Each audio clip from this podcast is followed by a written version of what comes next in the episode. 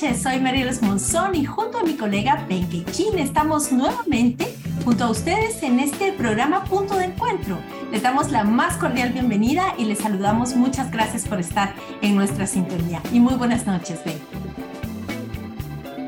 Muy buenas noches, Marielo. Siempre es un gusto y un honor compartir los micrófonos y discutir los temas destacados de la semana. Antes de iniciar esta transmisión en vivo por YouTube y por Facebook, queremos mandar un saludo a toda la audiencia que nos sigue por redes sociales. Recuérdense que ahora nos pueden también seguir en las plataformas de Spotify, eh, Apple Podcast y Google Podcast. Así es, Ben, y además les recordamos que pueden sumarse a la comunidad de punto de encuentro. ¿Y cómo lo hacen? Enviando un mensaje a nuestro número de celular, número de WhatsApp 4712-0838. Solo envían la palabra suscribirme y van a recibir a diario todos nuestros contenidos en su teléfono móvil. Así que ahora sí, vamos de lleno al contenido de nuestro programa.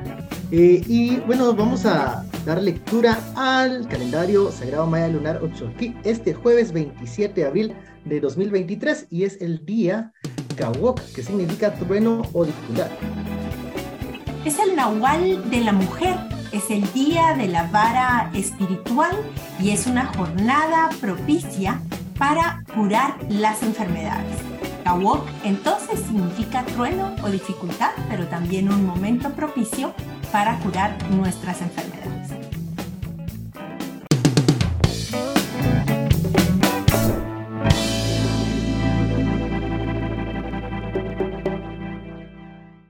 momento de la primera entrevista de hoy en Punto de Encuentro, Marielos. Claro que sí, Ben. Hoy eh, vamos a hablar de un tema muy polémico, pero muy importante para nuestro país. Recordemos que el pasado 20 de abril, la Fiscalía Especial contra la Impunidad del Ministerio Público, que ahora dirige Rafael Curruchiche, detuvo a los abogados Juan Francisco Solórzano Fopa y Justino Brito, y a ambos se les señala de los delitos de obstaculización de la acción penal y patrocinio infiel mientras ejercían la defensa del periodista y director del periódico José Rubén Zamora. Y semanas antes, Solórzano Fopa se convirtió en el cuarto abogado en renunciar a la defensa de Zamora y denunció la existencia de una estrategia de criminalización para evitar que el periodista y director del periódico pudiese defenderse de las acusaciones de la FESI. Y precisamente como ya decíamos, este lunes 20, durante la audiencia de primera declaración, Juan Francisco Solórzano Fopa pidió que se retirara al juez Freddy Orellana como juez encargado del caso porque consideró que no era imparcial, ya que fue el mismo Orellana quien lo denunció y lo estaría juzgando. Nuestro colega José Pablo del Águila nos cuenta más en la siguiente nota. El ex defensor del periodista José Rubén Zamora, Juan Francisco Solórzano Fopa, y el también abogado Justino Brito Torres, socio de su bufete, cumplen hoy una semana de estar en prisión luego de ser detenidos en un caso en el que el Ministerio Público los acusa de los delitos de obstaculización a la acción penal y patrocinio infiel. En este nuevo caso, la Fiscalía Especial contra la Impunidad de Rafael Curruchiche lo señala de concertarse para presentar un documento fraudulento que certifica la compra de una obra de arte y, así, dar la apariencia de legalidad a una parte del dinero que le fue incautado al presidente del periódico, José Rubén Zamora. Además de FOPA, la FESI también ha presentado cargos contra Mario Castañeda y Romeo Montoya, otros dos exdefensores de Zamora. Este caso motivó el rechazo de distintas organizaciones internacionales como WOLA y Human Rights Watch, las cuales denunciaron que se está criminalizando el ejercicio de la defensa y exigieron un proceso imparcial. Para Alejandro Rodríguez, exsecretario de Política Criminal del Ministerio Público, la captura de Solórzano Fopa es una muestra de cómo el sistema de justicia ha sido cooptado para perseguir a operadores de justicia, defensores de derechos humanos y periodistas. Hay que tener en cuenta el grave deterioro del Estado de Derecho que existe en Guatemala. Y en el caso de Juan Francisco Solórzano, pues eh, hay una criminalización por su trabajo como abogado defensor, pero él no es el único.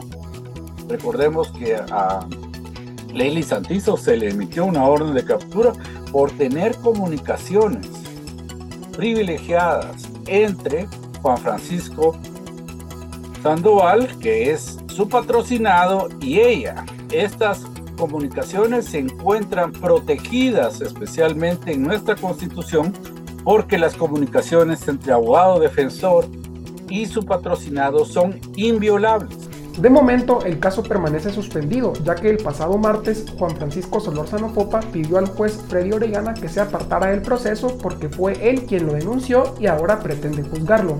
Esto dijo Solórzano Popa durante la audiencia. Al final va a tener que ser elevada a una sala de apelaciones. A mí no me importa estar preso y detenido el tiempo que tenga que estar preso y detenido, con tal de que sea justicia y con tal de que sea un proceso limpio, transparente, con un juez objetivo imparcial, que no haya conocido del presente caso en otras instancias, que no haya emitido ya opiniones en otras audiencias sobre los mismos medios de investigación, que no sea el mismo juez que me denunció. Señor, me está juzgando el mismo juez que me denunció. ¿Cómo es posible eso?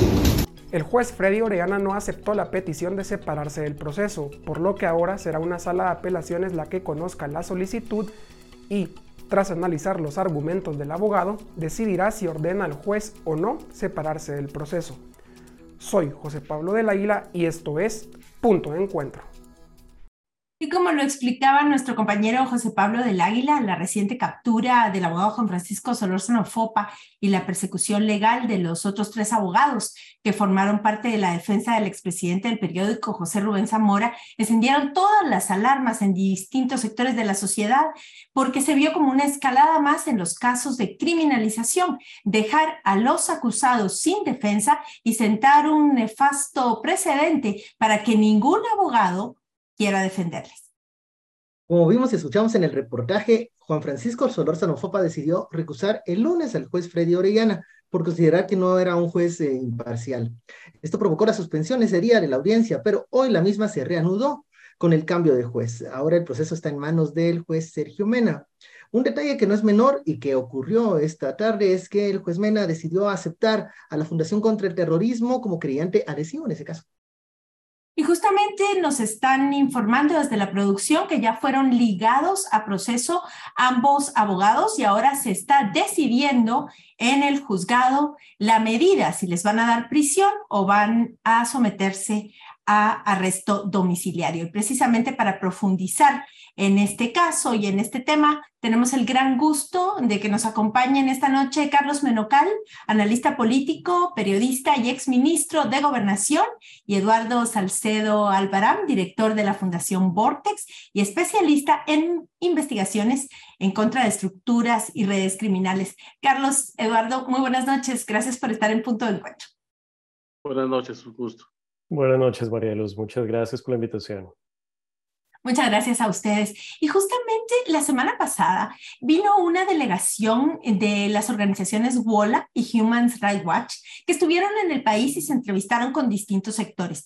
Y el último día que estuvieron, el viernes pasado, hicieron una conferencia de prensa en donde denunciaron que la captura de Juan Francisco Solórzano Fopa y también la persecución en contra de los abogados de José Rubén Zamora eh, significaba, digamos, eh, una escalada más en esta criminalización eh, contra activistas, contra jueces, contra fiscales y otros operadores de justicia. Ellos dijeron claramente, dejan en la indefensión a las personas acusadas, pero también hay una violación del derecho de defensa. Ahí quisiéramos entonces preguntarles a ambos, ¿qué análisis hacen ustedes al respecto precisamente de esta captura y luego procesamiento de los abogados, pero que no es el primer caso. Licenciado Menocal. Eh, buenas noches, gracias. Es un placer estar con ustedes. Evidentemente, los análisis que hacen los organismos internacionales dan cuenta de, una, de una, conclusión que los guatemaltecos tenemos en, en, la percepción ciudadana. Y es que en efecto hay una persecución política, hay una persecución de carácter específico para ciertos actores y que termina en el ámbito judicial, en los procesos judiciales. En este caso, particularmente eh, establecido, se ha notado que hay una violación al debido proceso, no solo del principal imputado, que es el periodista José Luis Zamora, sino también en contra de los propios abogados, porque ellos lo que han hecho, los cuatro abogados que están procesados en este momento, han hecho el debido proceso de defensa, han ocurrido y han trabajado en la defensa técnica. En el, derecho, en el derecho jurídico guatemalteco, en el derecho penal guatemalteco, hay una, una, un apartado especial que habla sobre la particularidad del abogado con la relación con su cliente. Y en ese sentido, los cuatro abogados que han estado en estos procesos judiciales y que han sido procesados han trabajado con el periodista Zamora en torno a los casos que le conocían, no solo por este, sino anteriormente había más o menos unos 30, 35 casos también, y ellos han tenido esta relación directa con, con el periodista Zamora.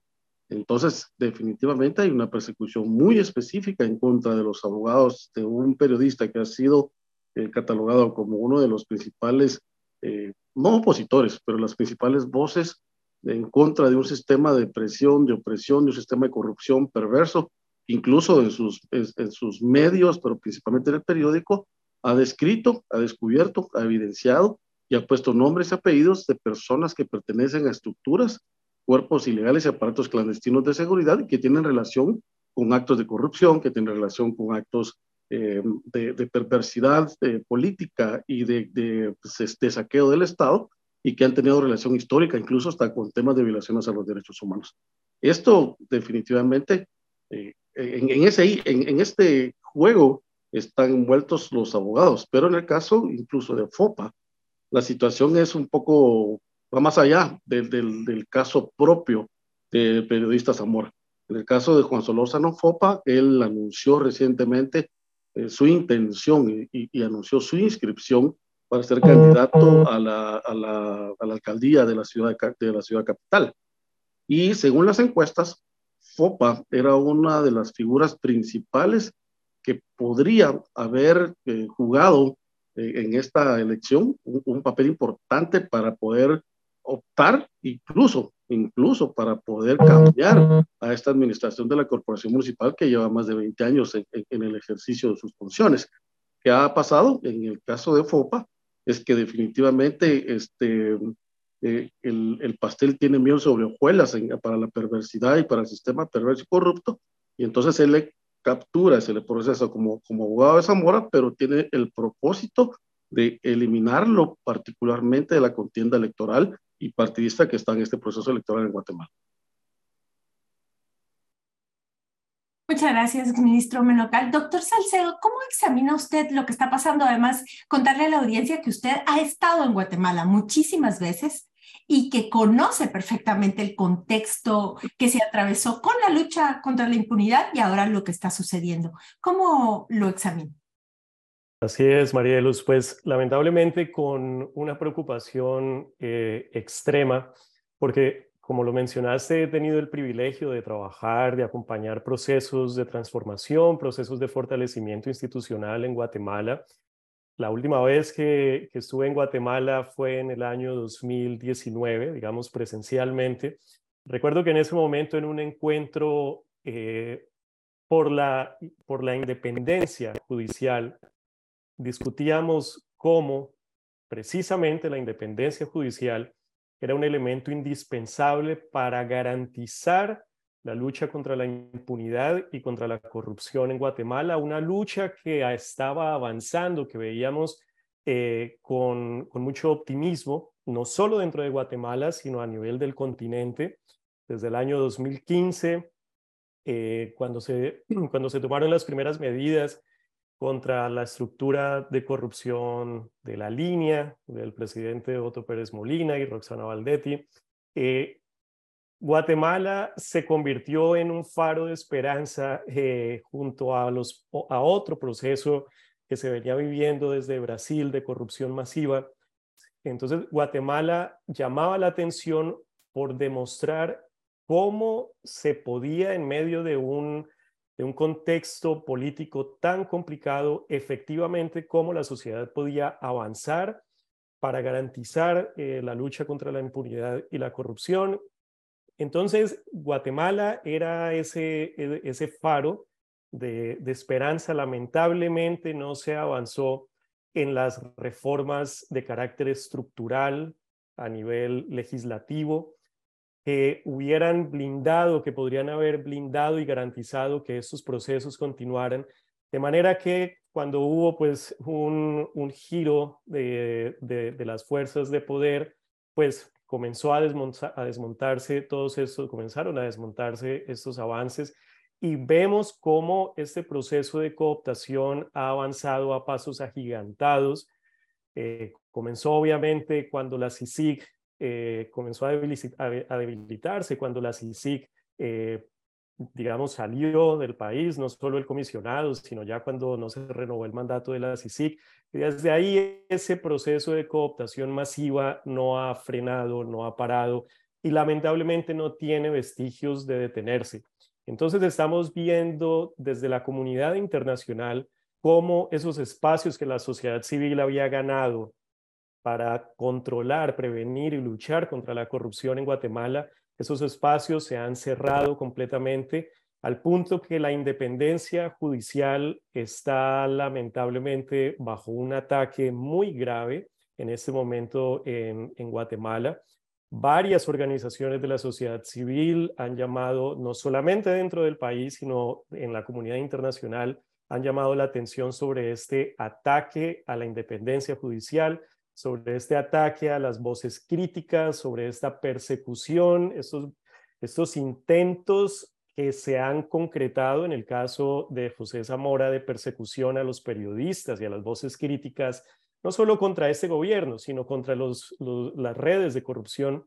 Entonces, eh, lamentablemente, vemos con muchísima preocupación porque, como te digo, este proceso de cooptación masiva no tiene, eh, no, no, no, se ve que tenga interés en, en, detenerse por parte de este gobierno ni del, ni del próximo gobierno eh, desde el nivel central, sino que por el contrario, lo que podemos esperar en el mediano plazo es que cada vez se cierren aún más los espacios y que la cooptación por parte de las estructuras políticas, eh, económicas y abiertamente criminales que, se han articulado recientemente en Guatemala, pues sigan avanzando y sigan cerrando el espacio para la sociedad civil, para las voces críticas y para aquellos jueces que aún intenten, eh, digamos, trabajar de manera imparcial y pues se verán debilitados completamente eh, esos espacios y cualquier acción anticorrupción y antiimpunidad, como lo estamos viendo pues en el caso de, la persecución criminal al abogado FOPA, defensor de, José Zamora, en un país con, una con unos casos eh, de violencia, de narcotráfico doméstico y transnacional, con unas redes criminales tan, digamos, poderosas que actúan a nivel nacional y regional, es sencillamente inadmisible y casi ridículo que toda la, fuerza del aparato eh, de seguridad y de persecución criminal del Estado se concentre de manera tan absurda eh, sobre un periodista o sobre jueces que intentan eh, hacer su trabajo. Eh, yo tengo una pregunta para el Licmen Ocal. A ver, al momento de ser retenido, el abogado Francisco Solórzano Fopa eh, adelantó que pediría ser eh, representado por un abogado de la defensa pública penal, ya que no quería que otro profesional, o no deseaba que otro profesional del derecho fuera criminalizado. Partiendo de ahí, ¿cuáles son los peligros que usted ve en este momento para aquellos que ejerzan la defensa de operadores de justicia, periodistas? ¿Cómo está el panorama? Hay, una particular acción que ha ocurrido en este caso del periodista Zamora, y es que se ha criminalizado la defensa técnica y a los abogados que han ejercido la defensa técnica. Todas las atribuciones, lo que se le han delegado a estos abogados, son este, evidentemente hechos que encajan dentro de la defensa técnica. Eh, el abogado FOPA tiene razón considera que cualquier abogado que quiera animarse o que pretenda defender al periodista Zamora lo va a pensar muchas veces, un abogado particular, eh, o, que quiera defender a, a, a, FOPA también, sobre todo porque lo que se ha perseguido son las acciones de defensa técnica de los, de los abogados y notarios que han, que han trabajado en la defensa del, del periodista Zamora. Entonces, Evidentemente, FOPA lo, lo que hace es un, un, anuncio, un pronunciamiento para, para proteger a, sus colegas que quieran apoyarle y, y endilgar al Estado la responsabilidad de su defensa como, como corresponde. Hay un, hay un debido proceso que creo que es el que, el que se debe respetar y en ese sentido, pues considero que la defensa pública penal puede colaborar, puede trabajar perfectamente en el, en el caso de, de, de, FOPA, y particularmente porque FOPA es abogado, entonces sería básicamente la defensa pública sería un apoyo auxiliar para la defensa del, del, del, abogado. Esto ha ocurrido en otros casos, ¿verdad? No solo es el caso Zamora de lo que, de lo que ha sucedido a otros abogados que se han visto eh, amedrentados, amenazados y, y, han tenido que renunciar de, de, sus casos. Pero el caso Zamora es muy particular en, en, el, en el sentido que los abogados han tenido que aceptar cargos luego de haber tenido procesos tortuosos en su proceso sistemático y proceso judicial, eh, donde se han violentado acciones de su debido proceso. Yo conozco personalmente al, al, licenciado Mario Castañeda, fue viceministro cuando yo fui ministro de Gobernación, trabajó más de 15 años en el Ministerio Público, fue fiscal contra el crimen organizado, fiscal de periodistas, fiscal del caso Gerardi, o sea, su carrera como fiscal es intachable y su carrera como viceministro de seguridad entre el año 2010 y 2012 también es, es intachable. Eh, bajo su responsabilidad estuvo el inicio de, de, de, la reducción de la baja de la tasa de homicidios. Eh, y él, él, él, ha padecido de, muchos padecimientos eh, físicos y de salud que cuando estuvo dentro de la prisión le, no se le permitió el ingreso de sus medicamentos, por ejemplo, ¿no? Entonces él, él él, digamos, cuando nosotros fuimos eh, funcionarios del Ministerio de Gobernación, eh, construimos con, el, eh, con, a petición de, de, la Comisión Internacional contra la Impunidad la prisión de Matamoros porque estaba destinada para privados de libertad con, con cuestiones de extradición y de alto perfil criminal. Y, al abogado Castañeda lo trasladan de la zona 17 de Mariscal Zavala hacia Matamoros uno, que está rodeado en este momento de extraditables, de los principales pandilleros más peligrosos de las dos estructuras de las maras y perfiles criminales que Mario Castañeda apoyó cuando acá sus capturas y a sus procesos de persecución penal cuando fue fiscal y no digamos cuando fue viceministro. Esta es, digamos, la primera acción de tortura psicológica para, para el abogado. La segunda es el, la cuestión de la, de la, de la no, del no ingreso a sus medicamentos y padeció, eh, eh, el abogado ha tenido más de siete operaciones en su columna, por ejemplo, y entonces él tuvo que dormir en una plancha. Y luego eh, él, él, tenía derecho a una hora de, de a una hora de, de, de, salida al sol, por ejemplo. Entonces, estos procesos a él le generaron tortura, tortura psicológica, tortura física, y que incluso él ha tenido que ir más, eh, a, más citas médicas justamente porque dentro de su dinámica en ese padecimiento tuvo, tuvo e, e, esos, esos, esos dolos, esos padecimientos físicos en, en este proceso. Esto definitivamente motivó, lo obligó y tuvo que aceptar los cargos porque no podía seguir eh, encarcelado. Era, o sea, eh, perdón, Carlos, o sea que lo que tu análisis es que los están orillando a aceptar los cargos, que si, o sea, hay como una presión para eso. Totalmente, totalmente. O sea, eh, yo no, no, no concibo un abogado que, que, haya hecho acciones para defender a su cliente y que, y que acepte los cargos. Y, y, yo lo digo personalmente porque yo estoy acompañando a Mario Castañeda y definitivamente fue una cuestión muy delicada. O sea, se jugó con su vida. A la familia no se le dejó ingresar durante dos días para saber cómo estaba. Su abogado tuvo limitaciones para poder ingresar a, a Matamoros y mientras tanto, Castañeda estaba rodeado de pandilleros, de la Mara Salvatrucha, de la Mara 18, de narcotraficantes que cuando nosotros estuvimos como, como, como, como funcionarios los detuvimos y, y, que están, están siendo procesados. Y no digamos cuando fue fiscal. Entonces, la tortura psicológica, el miedo que Castañeda estaba sufriendo fue de tal forma que era inaceptable eh, e inaguantable para cualquier persona, ¿no? Incluso el, el, la propia familia presentó las denuncias en la, en la Comisión contra la Tortura que jamás llegó a verlo, jamás, jamás llegó a verlo. Es, eso es lo, lo, lo, lo, en estos procesos judiciales. ¿verdad? Gracias, licenciado Menocal. Eh, tenemos que ir eh, redondeando, pero eh, doctor Salcedo, explíquenos, por favor, brevemente cómo entendemos esta captura de la justicia en Guatemala en términos de lo que significa, digamos, que esté cooptado el Ministerio Público, que estén cooptadas las cortes y la criminalización. A la luz de lo que está sucediendo en Guatemala, ¿es necesaria esta cooptación del sistema de justicia para luego poder criminalizar? ¿Cómo, es esto eh, que sucede no solo en Guatemala, sino en otros países?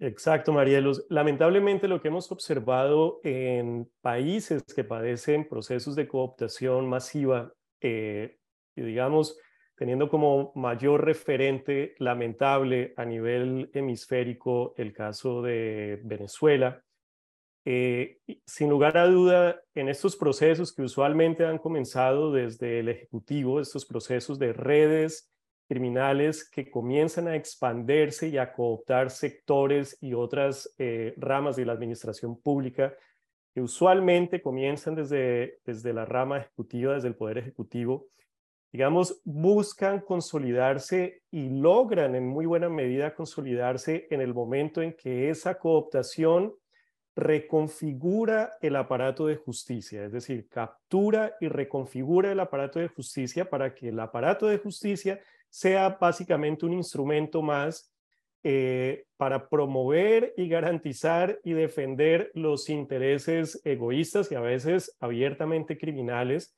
de estos núcleos de poder que comienzan a expandirse, como te digo, usualmente desde, desde la rama ejecutiva.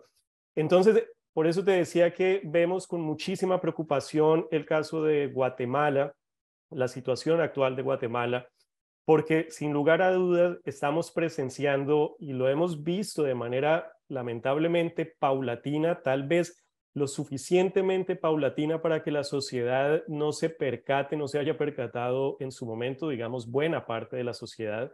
Indudablemente hay personas que, que sí se han percatado de ello, pero hemos visto paulatinamente cómo desde el año 2019 eh, se ha avanzado en esta cooptación eh, de fiscales hasta llegar, pues, por ejemplo, a, cooptar los procesos de elección de las cortes.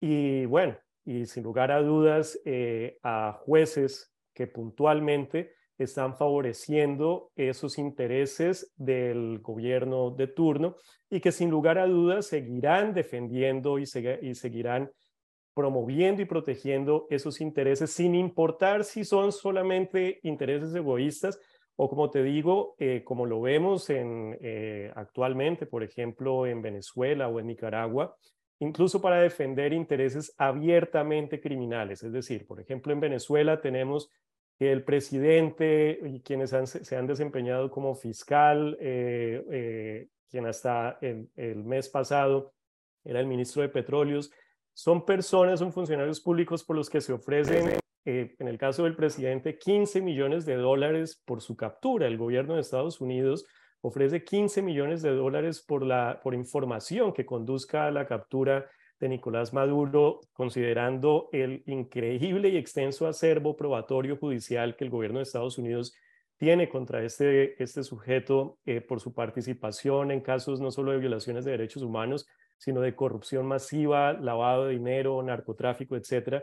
Entonces, e, e, este ya es un caso en el que, sin lugar a dudas, son, estamos viendo cómo el sistema de justicia protege intereses abiertamente criminales, es decir, no intereses ideológicos, no una agenda ideológica de izquierda o de derecha, sino intereses y propósitos abiertamente criminales. En Guatemala, si incluso se instaura un régimen que promueva esos, eh, eh, esos objetivos abiertamente criminales, pues el sistema de justicia eh, seguirá promoviendo y tomando decisiones eh, enviando a la cárcel a cualquier voz crítica y protegiendo estrictamente a esos, a esos intereses. Es, digamos, como, como de manera eh, lamentablemente acertada, lo, lo, titulaste en el programa de hoy, Marielos y, Ben, eh, es, digamos, presenciar cómo se cierra el círculo de cooptación, ya no solamente de una rama del poder público,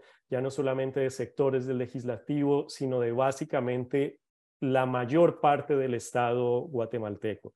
Frente a esto, pues eh, solamente una manifestación social crítica, pacífica, pero crítica de manera masiva, eh, comienza a convertirse por parte de la sociedad en, en el único mecanismo, porque simultáneamente vemos como esa persecución se extiende a las voces críticas, a los periodistas, a los columnistas, a cualquier persona que, que, se arriesgue eh, a opinar en contra del régimen del gobierno de turno.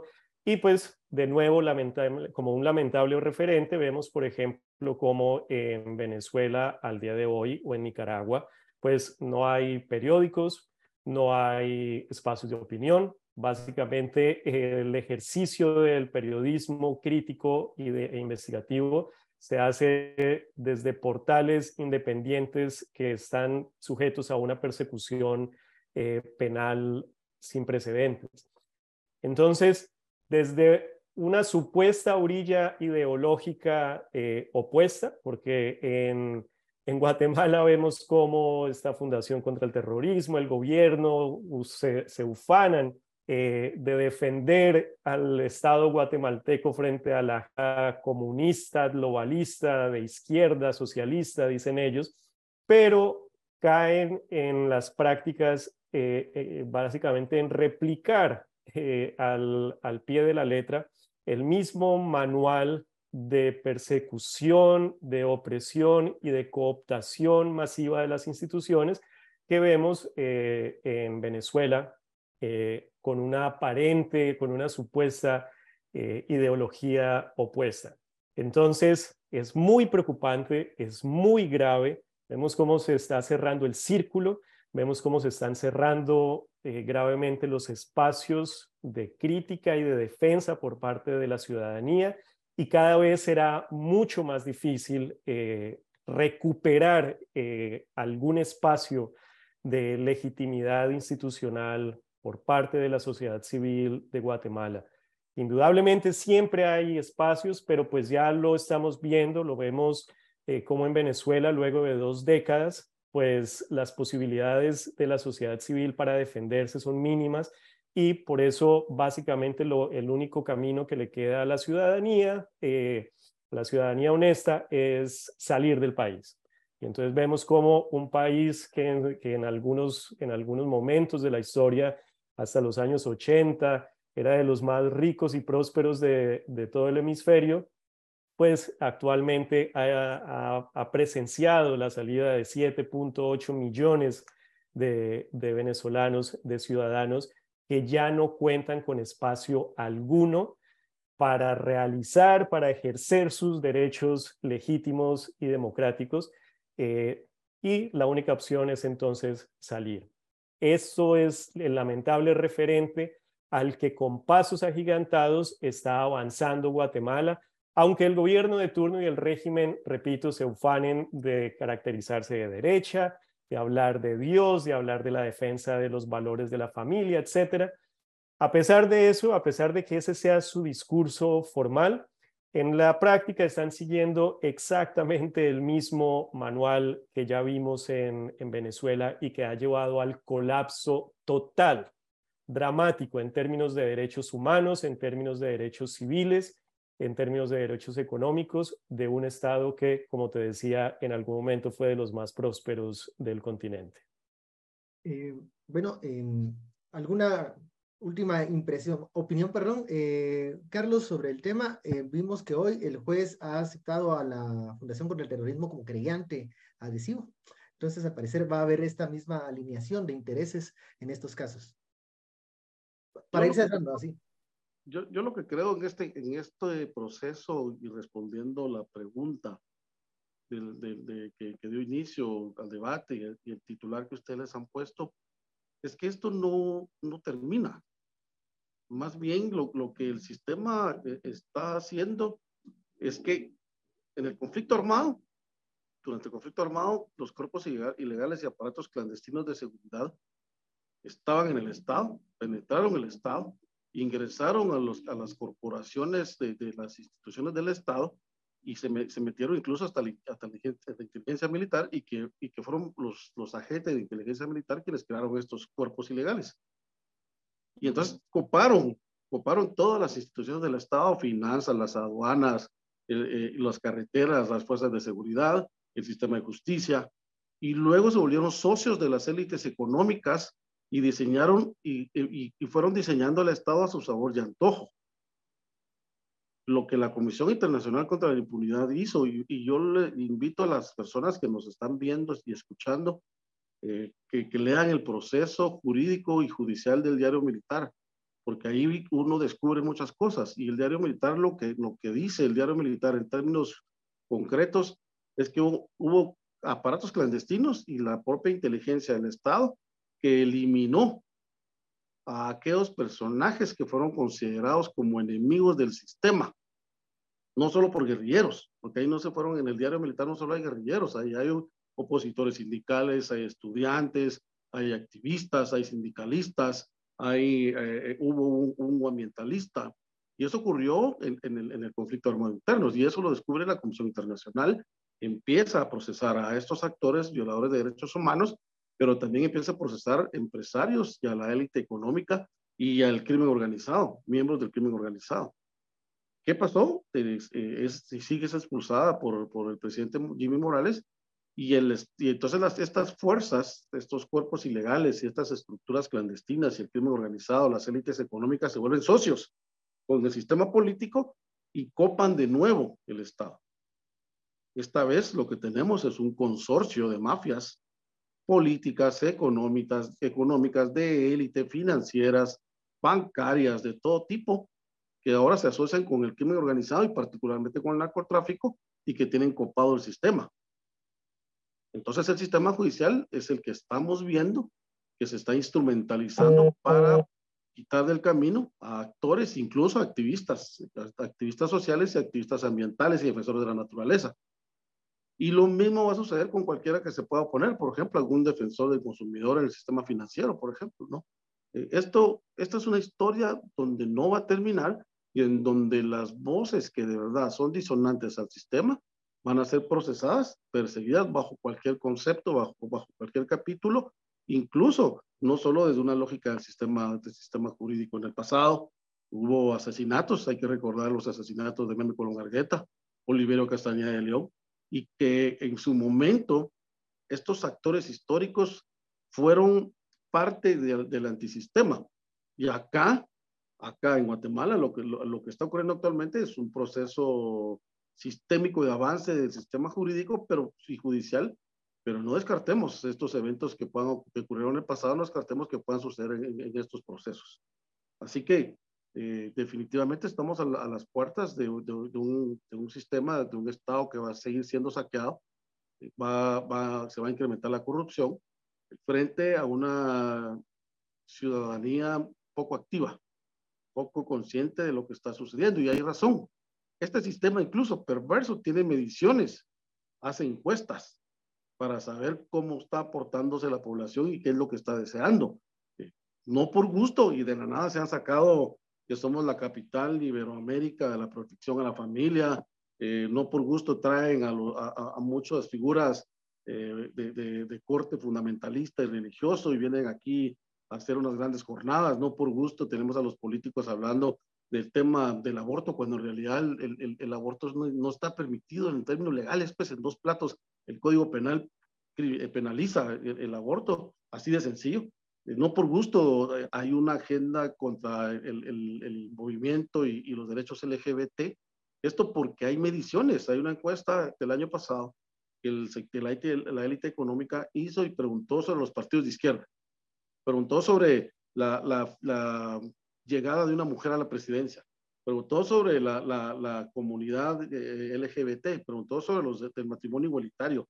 ¿Qué pensaba la gente sobre el aborto? ¿Qué pensaba la, la gente sobre la familia? Este, este sistema de corporaciones mafiosas nos tiene medidos. ¿Y por qué nos tiene medidos?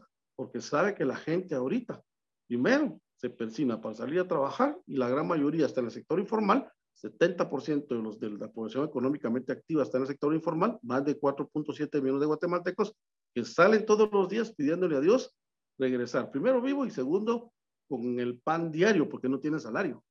Y entonces a esta gente que todos los días sale a trabajar, que utiliza el transporte público, también la tienen medida y saben que, y le han preguntado si la corrupción le afecta. Sí, sí me afecta, pero yo tengo que seguir, tengo que seguir trabajando. ¿Cómo sin corrupción yo tengo que generar ingresos diarios? Por lo tanto, nos, nos tienen medidos, incluso saben perfectamente que las plazas ya no se van a llenar porque tenemos una, una población desesperada, eh, decepcionada, pero particularmente concentrada en buscar ingresos todos los días. Nos hizo falta tiempo, Ben, para seguir eh, escuchando a Carlos y a Eduardo, pero realmente les agradecemos mucho. Creo que está muy claro el panorama y lamentablemente lo vimos con Uribe en Colombia, lo vimos con Juan Orlando Hernández en Honduras. Eh, esto se trata también de regímenes de, de derecha digamos, que han hecho las mismas cosas y regímenes que se bautizan con otra ideología. No es un tema de ideología, probablemente es un tema de gobiernos criminales y corruptos. Muchísimas gracias por haber estado con nosotros y esperamos tenerlos en un nuevo punto de encuentro. Mucho gusto, buenas noches. Gracias a ustedes, María Luz Giriben, y un gusto, Carlos. Buenas noches. Eduardo.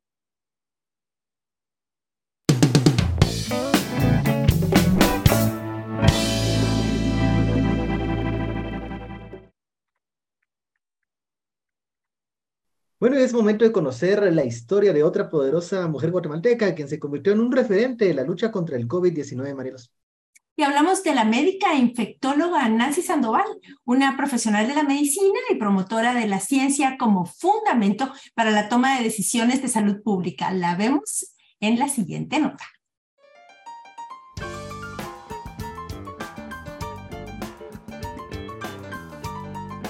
¿Quién es Nancy Sandoval?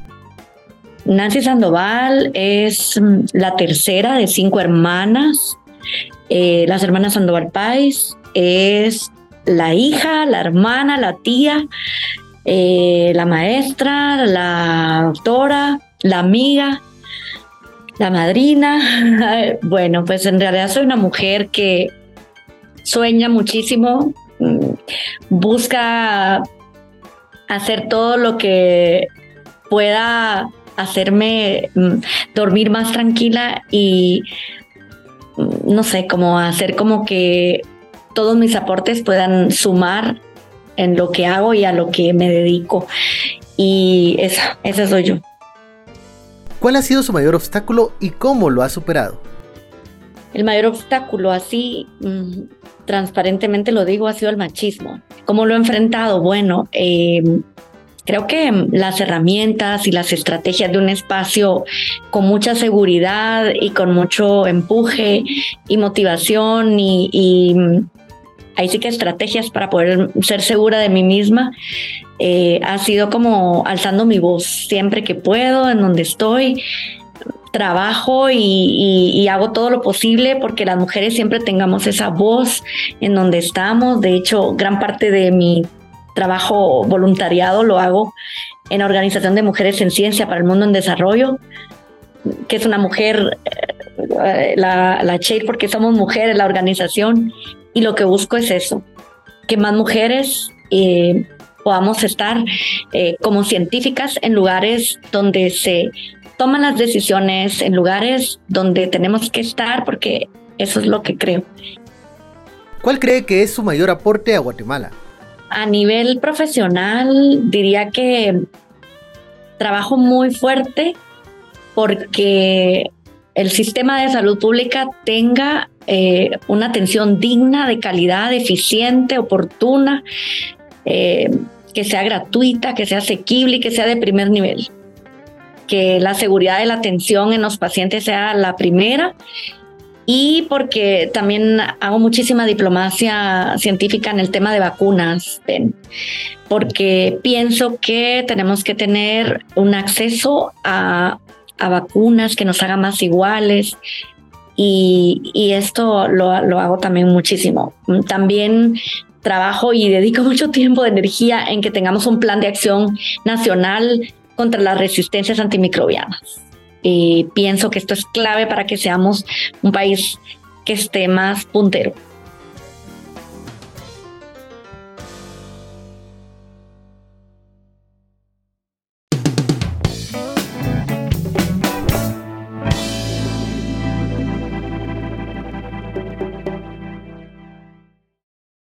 Y el 27 de marzo, el Tribunal Supremo Electoral dio el banderazo de salida a la campaña electoral del 2023, donde se van a elegir presidente, vicepresidente, 340 alcaldes y consejos municipales, representantes al Parlamento Centroamericano y 160 diputados y diputadas al Congreso de la República para el periodo 2024-2028.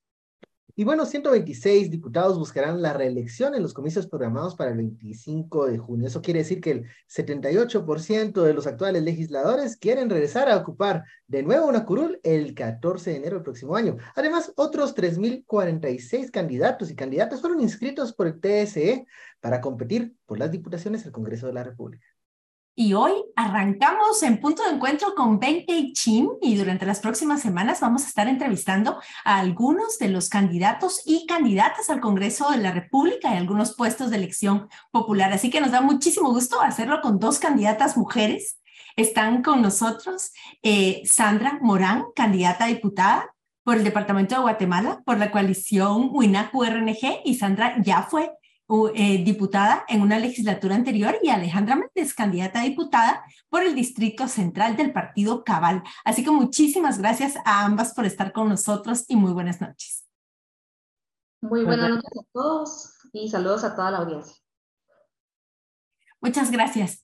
Yo quisiera empezar haciéndole la misma pregunta a las dos y pidiéndoles eh, que pudiéramos ser bien concretas en la respuesta. Hay dos funciones esenciales en términos de hacer una diputación el tema de la legislación y el tema de la fiscalización. Quisiéramos preguntarles, en ese primer punto, en el de legislar, en el de hacer propuestas que luego se conviertan en leyes y estas permitan políticas públicas a favor de las personas, quisiera preguntarles, ¿cuáles van a ser los dos temas principales de la agenda legislativa que ustedes impulsarían en caso de resultar electas? Sandra, vamos a empezar con usted. Muchas gracias. Bueno, precisamente el día de hoy en la mañana tuvimos una reunión con el Movimiento de la Niñez y la Juventud, que son eh, población fundamental e importante y que están siendo afectadas por la falta de política pública. Eh, el programa que estamos proponiendo a la población eh, es un programa sobre la base de derechos humanos y, y, se enfoca en las prioridades de las mujeres, pueblos indígenas, niñez, juventudes y la madre tierra. Entonces, em, eh, lo otro es que eh, cuando uno llega al Congreso te dan un listado, cuando yo entré al Congreso me dieron un listado de 600 leyes pendientes, Esta, ahora no sé cuántas habrán, y dentro de eso hay que, hay que retomar, ¿verdad? Y yo personalmente quiero retomar una ley que yo presenté, que es la búsqueda inmediata de personas desaparecidas y es porque eh, seguimos teniendo esta eh, grave problemática y ahora eh, el tema de la migración es parte de esa problemática. Entonces, entre otras cosas, eso podría decir. Muchísimas gracias, Sandra. Y la misma pregunta para usted, Alejandra. ¿Cuáles serían sus dos prioridades de agenda legislativa? Bueno, yo creo que las necesidades que tiene la población necesitan y ameritan ser atendidas Creo que hay una gran preocupación en la población sobre temas de costo de vida, los niveles de inseguridad y pues el mal que nos, nos preocupa a todos de la corrupción. Entonces creo que eh, por mi parte los temas de fortalecimiento institucional son muy importantes. Creo que esta agenda pendiente que mencionaba eh, la compañera es importante. Creo que hay cambios pendientes a la ley electoral y de partidos políticos que son una prioridad porque es el corazón realmente del sistema político. Y por otro lado eh, una ley de servicio civil que lleva décadas de estar estacionada y que no nos permite tener una burocracia profesional eh, y que realmente pues se, se, tome en cuenta el mérito desde la función pública. Y por último, eh, también leyes importantes que brinden certeza jurídica y que favorezcan a un ecosistema eh, pues que, que, atraiga la inversión, que nos garantice mayor empleo formal y que le permita sobre todo a los jóvenes poder tener esas oportunidades para salir adelante. Muchísimas gracias. Vamos a seguir con la siguiente pregunta, pero en esta misma línea, eh, en lo que respecta a la fiscalización, ¿qué dos temas creen ustedes que hay que seguirle la pista, que hay que ponerle la lupa? Eh, ¿Y cómo lo harían? Eh, ¿Cuál sería ese método? Sandra. Bueno, quiero reconocer que esa es una de las cosas más difíciles que hay, porque em, bueno, por ejemplo, este gobierno ha impedido, digamos, eh, la, información pública y veremos qué hace el próximo gobierno para, para eso. Nosotros como diputados y diputadas tenemos el derecho a pedir información y, la, y los, los eh, funcionarios tienen la obligación de dárnosla. Eh, la fiscalización, entonces, para nosotros, por ejemplo, eh, ya se presentó y queremos retomar la ley para em, controlar estos em, aumentos salariales o, eh, o de dietas que las alcaldías se están, están dando, ¿verdad? Que son una cosa absolutamente exagerada y de locura. Por ejemplo, el otro tema es la inversión pública en los programas hacia la niñez, la juventud, las mujeres, eh, que, verdaderamente sea eh, la inversión a donde se debe llegar. Eh, y el otro tema que es el que más, de donde más hay corrupción, que es el tema de la obra gris. todo el tema de la vivienda, los fondos de vivienda. tenemos un problema que es un problema real es que, digamos, las municipalidades aducen la autonomía municipal y por tanto los fondos eh, pues se quedan eh, sin, sin ser totalmente auditados.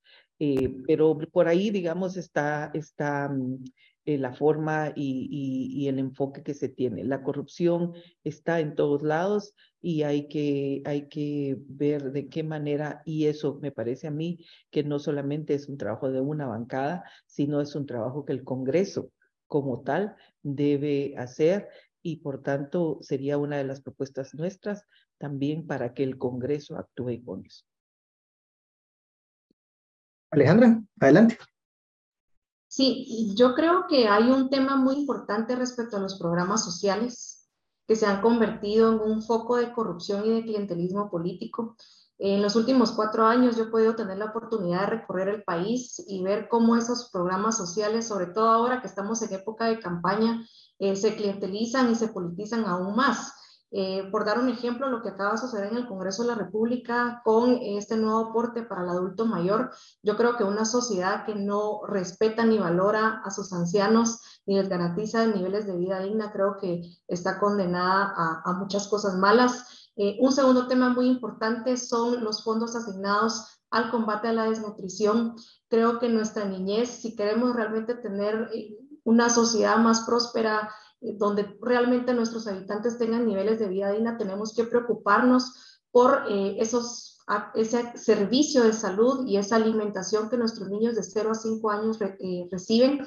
Y pues como representante del Distrito Metropolitano, creo que es muy importante fiscalizar eh, todos esos programas y fideicomisos que tiene la Municipalidad de Guatemala, ¿verdad? Somos una, la ciudad más importante de Centroamérica y sin embargo tenemos grandes deficiencias en temas de servicios públicos, manejo de agua, eh, es constante la queja de los vecinos respecto a la falta de agua y cómo eso se ha vuelto un negocio, ¿verdad?, con la venta de agua en las colonias. Muchas gracias, Alejandra. Y ahora vamos a entrar a esos temas polémicos de nuestro país. Ya sé que dice la Fiscalía Especial contra la Impunidad que los políticos no se pronuncien sobre lo que no es, pero los políticos se tienen que pronunciar en, en todo momento respecto de lo que piensan. Entonces, les voy a preguntar y ahora vamos a empezar al revés con Alejandra por un par de temas polémicos para saber cuál es su opinión, porque seguramente pues van a tener que tomar una postura eh, estando en el Congreso de la República. Ese primer tema polémico lo planteo yo y después eh, ven plantear a otro. El primero es este de la criminalización.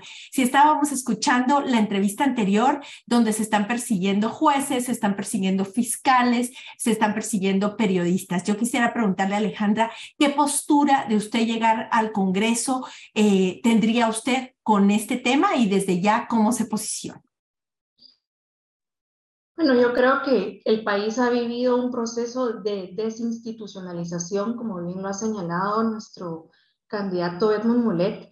Eh, es muy grave que una sociedad permita que se politice la justicia, que se instrumentalice la justicia eh, para fines políticos. Este es un proceso que no es reciente, es un proceso que lleva bastante tiempo eh, y que nos lleva a la pregunta de realmente, más allá de los casos individuales que hemos visto en los últimos meses, es realmente el guatemalteco de a pie, el guatemalteco que está realmente trabajando allá en el interior del país, qué esperanzas y qué certeza tiene para acceder a una justicia pronta y cumplida. Y creo que desde el Congreso de la República tenemos que pensar en reformas integrales que realmente respondan al ciudadano eh, que está trabajando, al ciudadano que está sacrificándose eh, y sobre todo a los jóvenes, que son los que realmente están en una incertidumbre de cuáles van a ser esas oportunidades que van a tener como país. Creo que hay reformas importantes para el Ministerio Público, reformas importantes en la ley de comisiones de postulación, porque ya es un sistema que está muy agotado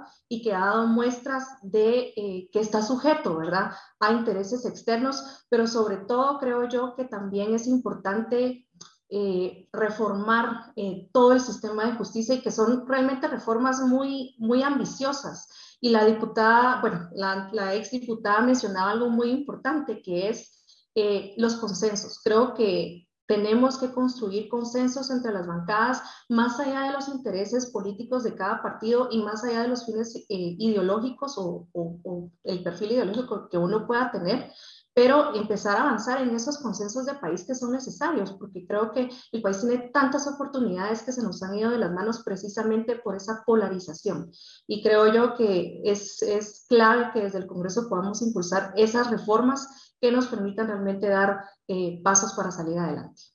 Gracias, Alejandra. Sandra, el posicionamiento de la bancada WINAC-URNG y el suyo propio.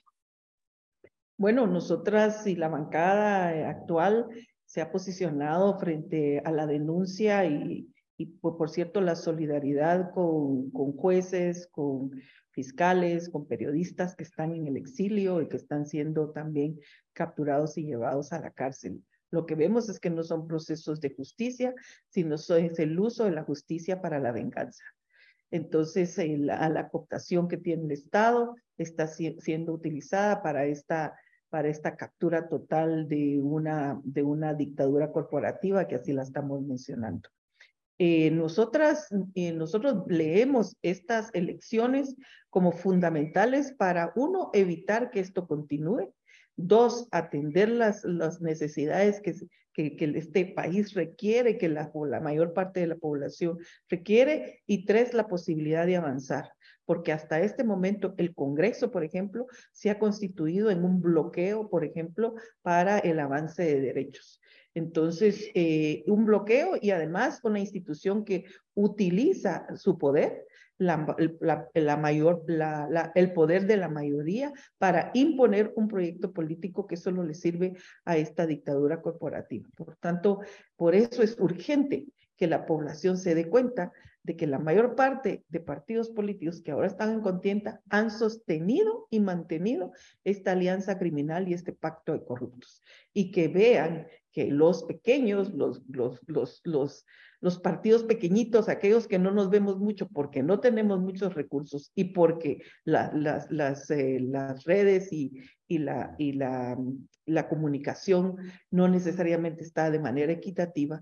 Por eso necesitamos eh, que revisen. En 2020, 103 diputados votaban regresivo. 2022 terminan con 138 diputados regresivos. Y aquí empezó el programa diciendo que la mayor parte de ellos se quieren reelegir. No podemos reelegir a toda esta gente que ha permitido que ha hecho del, del poder una herramienta para lograr este, esta dictadura corporativa. Muchas gracias, Sandra. Vamos a seguir con el tema de las preguntas o temas candentes y polémicos y continuamos eh, cambiando el orden que nos quedamos con Sandra. Y la siguiente pregunta sería, bueno, ya lo hemos dicho, hay muchas iniciativas en el Congreso, pero estas generan, o estas dos han generado polémica eh, por el, el, tema, que es uno de la reactivación de la pena de muerte y el otro es, eh, pues, este, estas iniciativas de ley que buscan eh, restringir derechos eh, sexuales y reproductivos de las mujeres que buscan o discriminan a ciertos sectores de la población. ¿Cuáles son sus posturas y qué piensa que va a pasar en la siguiente, en la siguiente legislativa, la décima, por cierto, eh, con los diputados que sean electos? Bueno, me parece que lo de la pena de muerte lo quieren pasar ya. Eso quieren, quieren, y, y con 138 votos regresivos lo pueden hacer. Sería algo inconstitucional, pero la CC también está cooptada. Y por otro lado, eh, lo que nosotros vemos es que están aprobando leyes que pueden usar en nuestra contra. ¿verdad? Están creando todo el andamiaje para seguir persiguiendo a la oposición eh, y seguir criminalizando a la, a la, oposición y concretar para el cierre total de los espacios.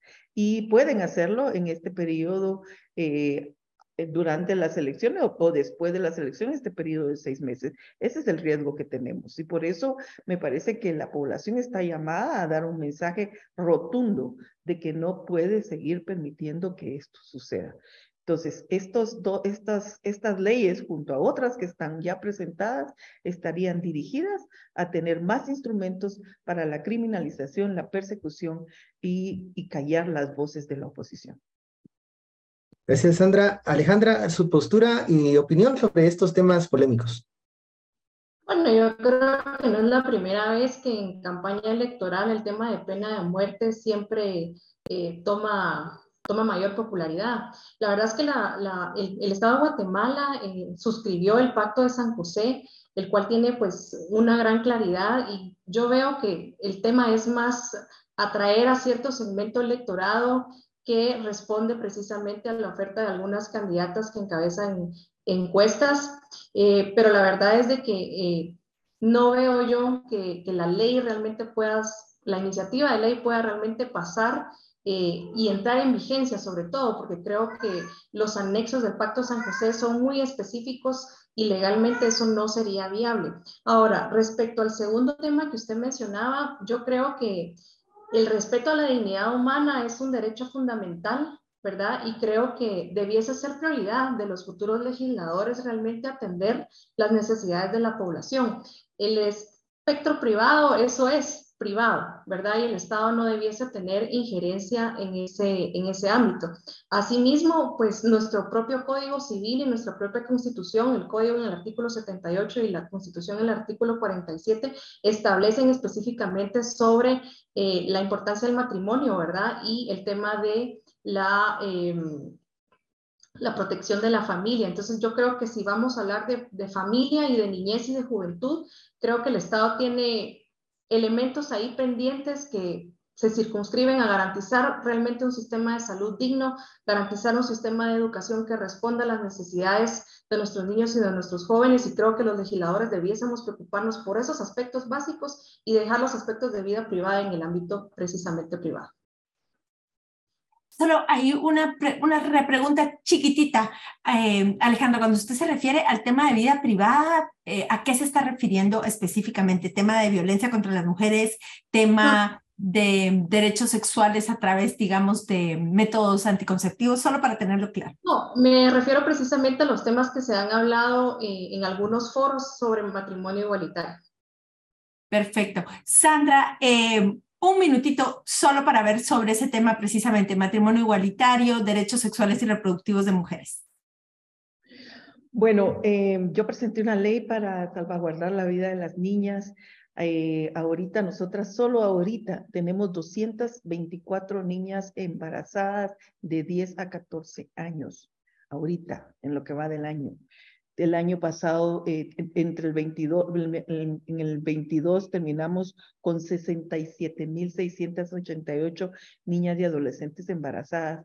Y esto es y esto en comparación con lo que el 24% de, de, del fondo para atención a estas niñas, el 24% es lo que se ha usado en el, en el Ministerio eh, que, le corresponde atender estos casos. Lo que yo estoy diciendo es, necesitamos educación integral en sexualidad, necesitamos, nos urge, nos urge prevenir la violencia sexual contra la niñez y la adolescencia. Y necesitamos el reconocimiento que en este país hay familias y no hay una sola forma de familia.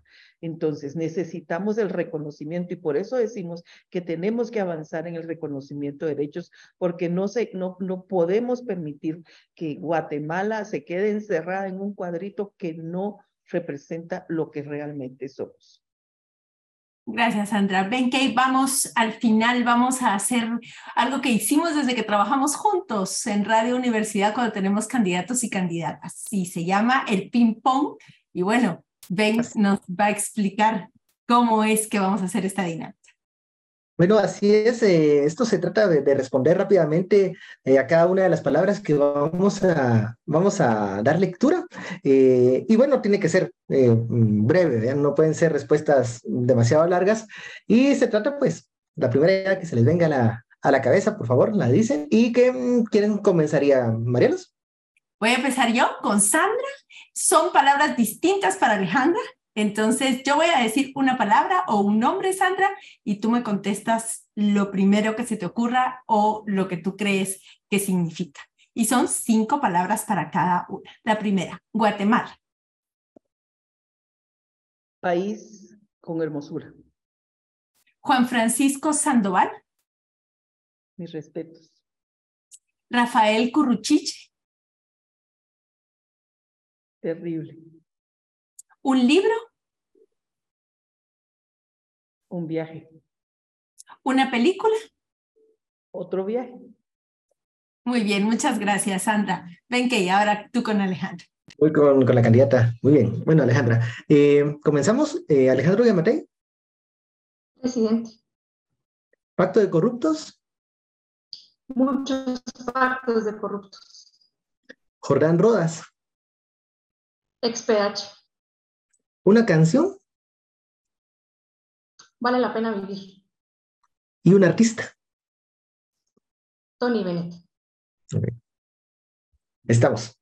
Muy bien, hicimos entonces la primera entrevista. Muchísimas gracias a las candidatas eh, Sandra Morán y Alejandra Méndez por haber estado con nosotros en este punto de encuentro. Y recuerden, Sandra Morán está entonces como candidata de la coalición Winacu RNG y Alejandra Méndez, candidata por el Distrito Central del Partido Cabal. Así que muchísimas gracias a ambas por haber estado en punto electoral de punto de encuentro.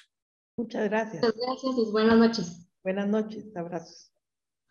Y agradecemos a todo el equipo que hizo posible este punto de encuentro. Y esta semana conocimos la historia de Nancy Sandoval, médica e infectóloga que ha luchado por el acceso universal a la salud de la población guatemalteca.